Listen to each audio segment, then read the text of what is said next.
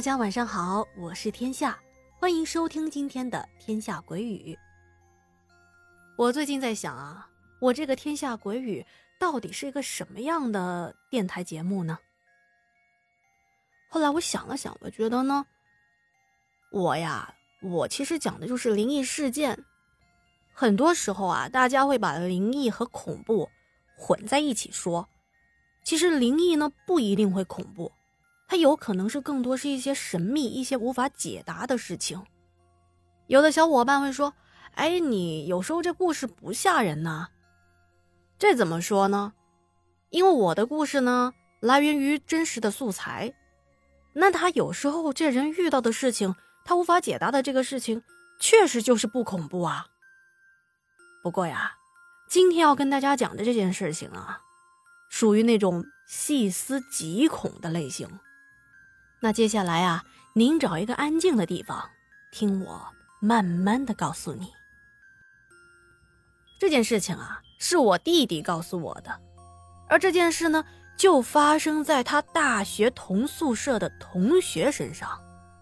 说有一天呢，他们宿舍开卧谈会，也就是关了灯之后啊，大家呢在床上躺着聊天聊着聊着就互相说起了小时候遇到的一些事儿。其中啊，就是咱们今天要说这个故事的主人公呢，他老家是四川乐山的。这同学呢，他平时讲话有一点点口吃，不过啊，如果不仔细听的话，是听不太出来的。他说：“我小时候啊，口吃的更厉害，而且是那种天生的口吃。就因为这个口吃啊，让他有一段不堪回首的过往。”他说他当时上的这个幼儿园呢，是一个民办的小幼儿园用现在的话来说呢，就是相当于是一个托儿所吧。而且呀，其中这老师啊良莠不齐。说有一天呢，这老师呢居然当着小朋友的面嘲笑他口吃。本来呢，学龄前的孩子，特别是刚上小班，说话不利索，有一些磕巴，那都是正常的。这天啊，老师呢叫小朋友回答问题，轮到我的时候有一些紧张，说起话来呀就更加的磕磕巴巴的。结果这女老师啊，我到现在还记得她当时的嘴脸，也不知道她当时是怎么想的，是觉得好玩吗？她居然一边学着我结结巴巴说话，一边嘲笑我。你以后啊，这么结结结结结巴巴巴巴巴，还怎么娶娶娶媳媳媳妇儿啊？这时候全班哄堂大笑，只有我一个人羞的呀，就想找个地缝钻进去。从这件事情之后，班里呢有两三个那种很调皮捣蛋的小霸王啊，就给我取外号，叫我小结巴。完了呢，还欺负我，不仅是跟我抢玩具，而且啊。总是偷偷的打我，其他小朋友看到之后啊，也离我远远的，因为那小霸王说：“你们谁要是跟小结巴一起玩，玩久了你们也变成小结巴。”哎，那个时候啊，我没有什么朋友，也没有小朋友跟我玩，于是啊，我只能自己一个人玩了。所以说，老师的引导是多么的重要。在他当时可能来说只是无意中开个玩笑，可是他没有想到，他的无意之举将对我造成这么大的影响。我记得从那以后啊，我性格更加的孤僻了，我也不喜欢上幼儿园。当时我父母也想，哎，反正小班上不上都无所谓嘛，就让我在家里玩。过了一段日子，由于父母工作的关系，我们全家人呢搬到了天津。具体在哪个区我就不说了，因为啊一说大家都知道那个地方。搬家之后，由于上学的事情还没有联系好，于是啊我还是和以前一样自个儿在家玩。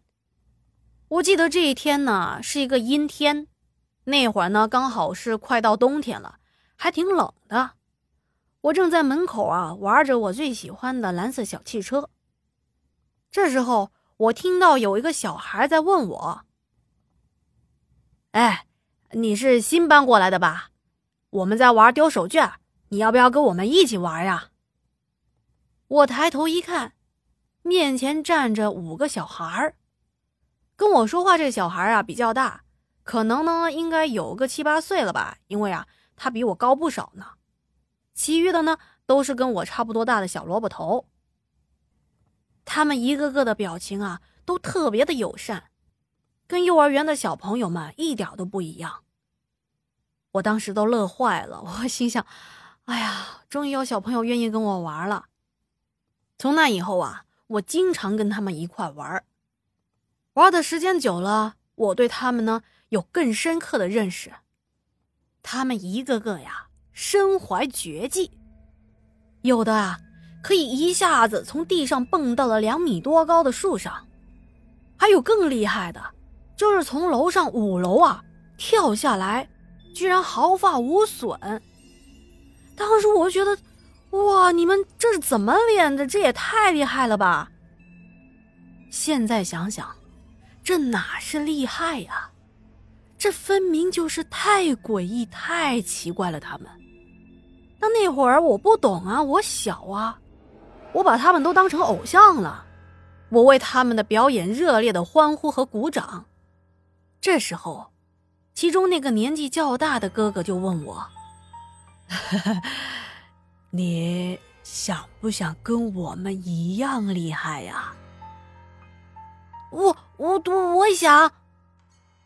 这些呀都不算什么，我给你看一个更厉害的呀！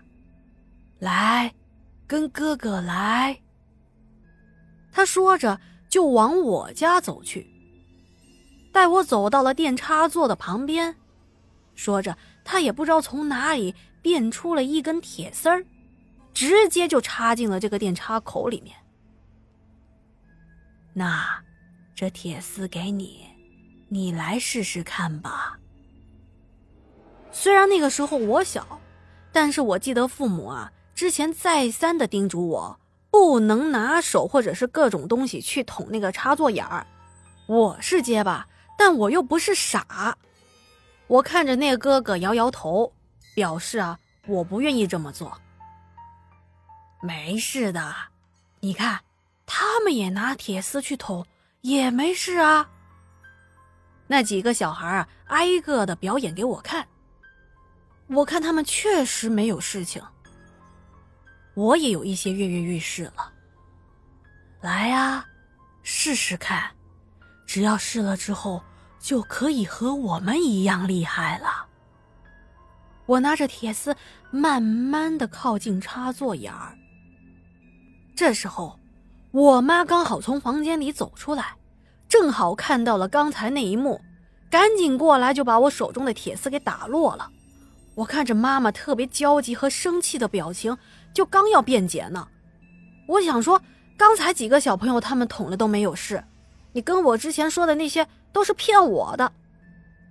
结果。我还没说出来，刚一转身，那五个小朋友啊，也不知道是什么时候走的，全部都不见了。本来我就不善表达，再加上我妈那又急又气的样子，我脑子啊一片空白，我也不知道该怎么跟我妈妈解释。又过了几天，他们啊又来找我玩了，说是找到了一个特别好玩的地方。叫我跟他们一起去，并且吩咐我呀，不能告诉家里的大人，说大人们很麻烦，总是这不让做那不让去的。我也明白，于是啊，我就偷偷的从家里溜出来，跟他们走啊走啊，来到了一个小山坡。翻过这个山坡，我的天哪，这景色也太美了吧！到处都有小鸟啊，叽叽啾啾的叫着。而且呢，不远处有一个特别大的湖，湖水特别的清澈。他们跟我说：“来呀，我们一起去游泳吧。”要知道现在已经是深秋了，特别的冷。我说我不去，而且这个湖啊看起来特别的大，我有一些害怕。我说我不想去。听我这么说，他们有一些失望。但是接着又继续的怂恿我。你看这水好清澈呀，好好玩呀，你看水里还有好多鱼儿，我们可以抓鱼儿来玩呢。”我说：“我不去，我要回家了，这里太冷了。”一听说我要回家，他们好像特别的恼火，瞬间就变脸了。一个个的人呢，那脸呢拉得特别的长，说话呀也阴阳怪气的，说我胆小，说我没用，就是个结巴，就是一副攻击我的状态，就好像换了另外一个人一样。这会儿啊，太阳已经快下山了，湖边的这些树木啊，那黑影被太阳一照，拉得又黑又长。再加上秋风一吹，整个小树林发出了好像鬼叫的声音。到现在我也分不清到底是风的声音，还是那群小伙伴在呼唤我下水玩的声音。他们又像在骂我，又在引诱我。我当时心里特别的慌乱，我扭头就开始跑。所幸小孩的记忆力是比较强的，我就按照来的反方向往家里跑。跑着跑着，终于看到了我熟悉的路段，于是我放慢了脚步，主要也是跑得太喘了，我得歇一会儿。正当我朝前走的时候，我居然看到刚才本来在后面湖里玩的那几个小伙伴。从前面朝着我走了过来，我瞬间就愣在了原地。我看到他们一个个特别生气的站在了我的面前，他们冷冷的望着我。那个年纪稍大的开口说话了：“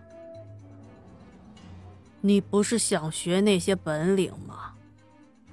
你不是希望永远跟我们一起玩吗？”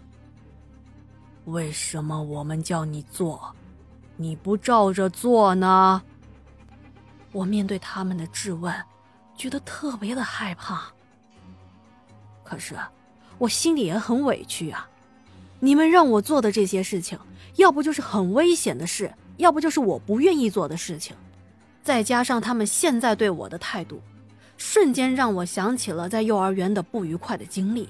我腾的一下。瞬间也爆发了！你们也是坏孩子，你们也只会欺负我一个人！你们给我走，我再也不想跟你们一起玩了！说完我就跑了。我一口气跑回了家里，当时我妈都急坏了。我看到我妈之后啊，一口气也松了下来，在我妈怀里啊放声大哭，并且把我这阵子所遇到的这五个小伙伴的事情都告诉了妈妈。妈妈听完之后，显得特别的害怕。过了几天，我妈呢，请来了一位老婆婆。那老婆婆啊，对着我做了一些事情，现在看来啊，应该是民俗的一些做法吧。反正啊，从此之后，我就再也没有见到那五个小朋友了。又过了些日子，我就到新的幼儿园上学去了。还别说。这新的幼儿园啊，跟以前那个可不一样。这边的老师啊，特别的照顾我，小朋友啊也愿意跟我一起玩随着我慢慢长大，我在回忆那五个小伙伴的一些细节的时候，越想越害怕。因为啊，他们呢从来都没有跟我有什么身体上的接触。按理说，做游戏拉个小手啊，搭个肩膀，那都是很常见的。但是他们没有，而且当我们晚上出来玩的时候，在路灯的照耀下，我们六个人却只有我是有影子的。好啦，今天的这个故事啊，就跟大家讲到这里了。啊。歇一会儿，歇一会儿。你们仔细的揣摩一下，一个小孩子在小时候遇到的这些奇怪的小孩儿，当时还觉得挺好玩儿现在一想，是不是挺瘆人的？所幸他没有按照那些小孩叫他做的事情去做，没发生什么意外，不然啊，就没有咱们今天的这一期故事了。但大家记住啊，这也就是故事，千万不要往心里去啊。听完故事，您有任何的感想感受，都可以通过下方评论留言，天下看到之后啊，都会一一的回复的。如果您的身边也有这种诡异的啊无法解释的事情，也欢迎你告诉天下。您可以私信我，或者是添加我的个人微信号，点开我的头像就可以看到啦。想入听友群的朋友，同样也是添加微信之后，我拉您入群。在接下来的节目当中，天下啊会有一些付费节目，那也是相当的精彩，希望啊可以获得大家的支持。那今天呢就先聊到这儿了，我们下期节目不见不散，晚安。